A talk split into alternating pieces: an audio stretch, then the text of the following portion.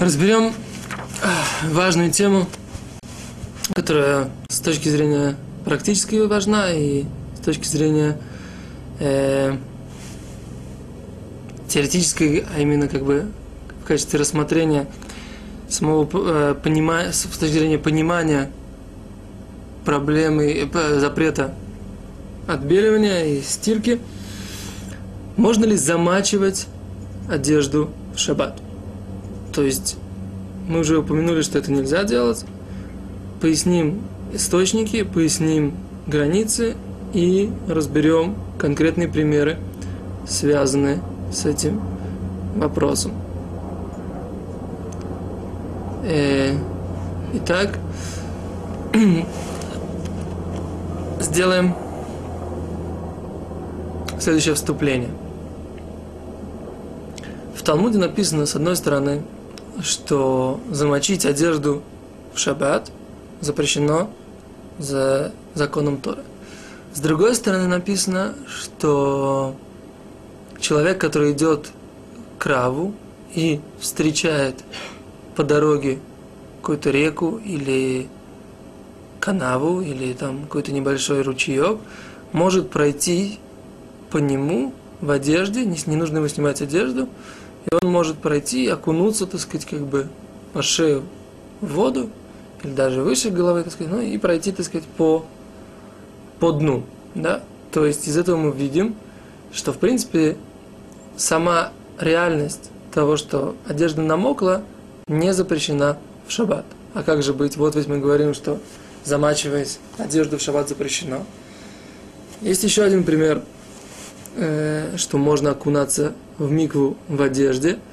Женщина, которой нужно очистить свои одежды от ритуальной нечистоты, она как бы в шаббат окунается или в Йомтов окунается, ей нужно очистить одежду, точно так же окунуть в мику для того, чтобы ходить в ритуально чистой одежде тоже.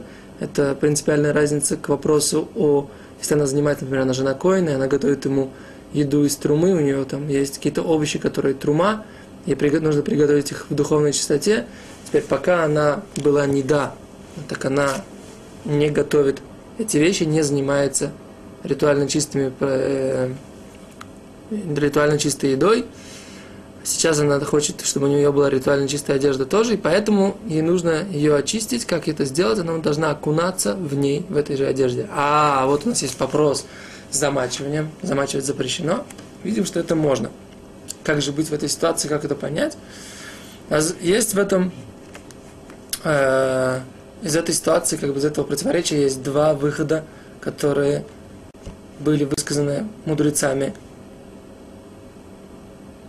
Первый – это что нет запрета замачивать, если одежда чистая. То есть, если у вас э, платье это, или это, или эта рубашка не чисты, то нет запрета замачивать их. Почему? Потому что в чем проблема? Когда ты замачиваешь, у тебя вода размягчает и растворяет вот это пятно грязи, которое попало. Для этого нужен процесс замачивания.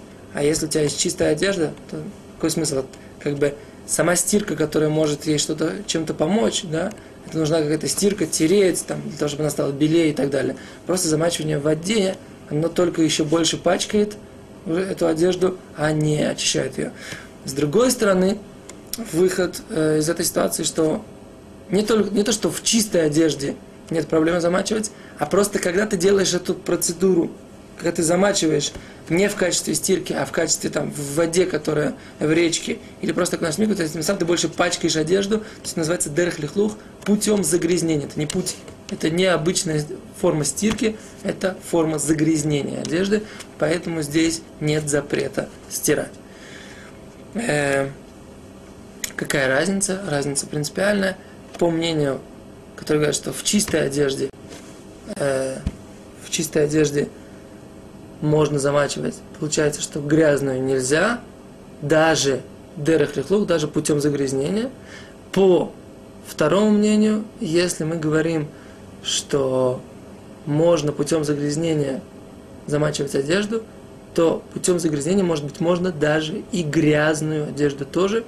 То есть, например, если у вас есть например, грязное полотенце, можно им, например, что-то вытереть, несмотря на то, что тем самым, возможно, оно чуть-чуть очистится. То есть, что мы говорим, поскольку оно уже, оно, поскольку есть такой путь, есть обычно это, это, это вариант загрязнения, а не вариант стирки, то запрета отстирывать в этой ситуации вообще нет.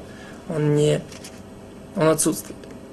Так, это то, что касается как бы вступления. Теперь как мы говорим, что даже в чистой одежде мы устражаем, что возможно, что мы не замачиваем даже чистую одежду. И мы говорим, что только путем загрязнения нет запрета замачивать.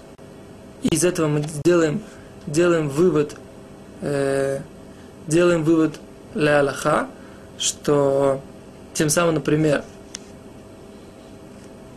э, если человек берет какую-то одежду и, зама, и моч, мочит ее каким-то образом, что это не, она от этого не очищается, это можно. И поэтому можно э, вытирать руки полотенцем и так далее и тому подобное. Например, или вытирать, вытирать тряпкой полы, если нет опасности, что мы выжмем эту тряпку.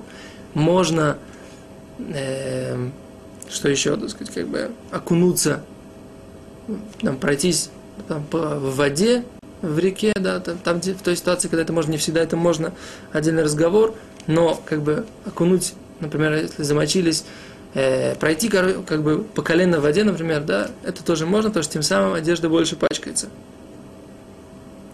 Но весь это, все это разрешение только если человек не имеет в виду помыть, например, постирать. Да, если он при этом делает процесс который мы говорим, что это обычно так загрязняет, но он тем самым хочет постирать, хочет очистить одежду, то это уже запрещено. Потому что вся идея, что это нестандартная форма.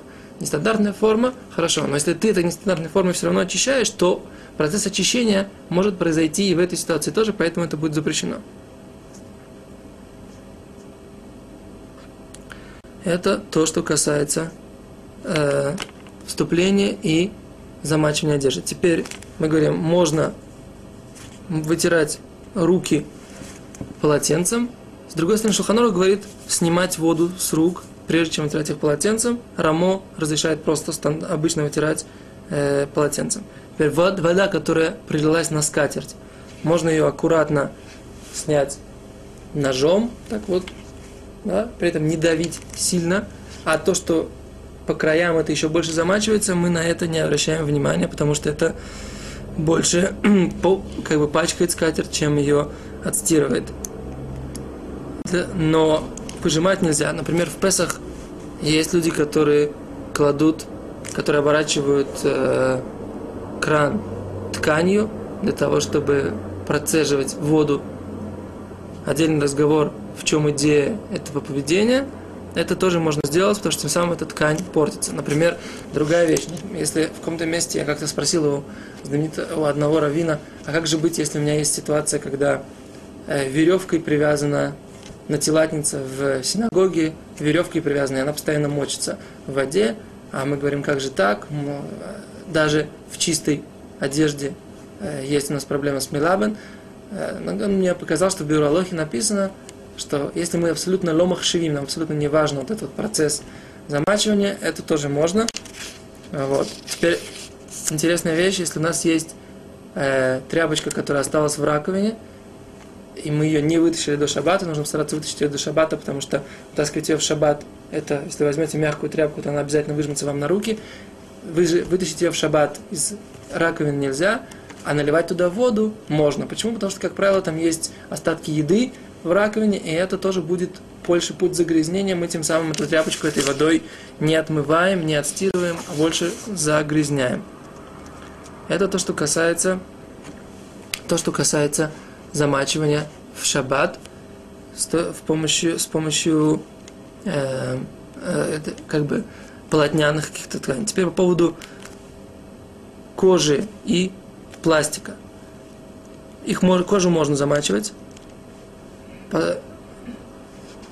но если, опять мы уже говорили, это в законе про ботинки, что если она прошита полотняными нитками, то это нельзя. Э, класть туда порошок, когда замачиваешь кожу, тоже нельзя. И если у нас мы кладем вот эту вот э, целлофановый пластик, или целлофан в воду тоже э, замачивать это можно, но вот так тереть и так далее, то это подобно коже, как мы говорили, это уже нельзя, и поэтому, э, например, стирать, как бы, одноразово сказать, это можно ее просто на нее налить немножко водички, чтобы ее помыть, а тереть это нельзя будет. Синтетическая одежда тоже нельзя ее замачивать. Теперь по поводу того, можно ли замачивать э, контактные линзы в их хомере, я думаю, что мы это посвятим отдельный урок. И сейчас мы на этом наш урок закончим. До свидания.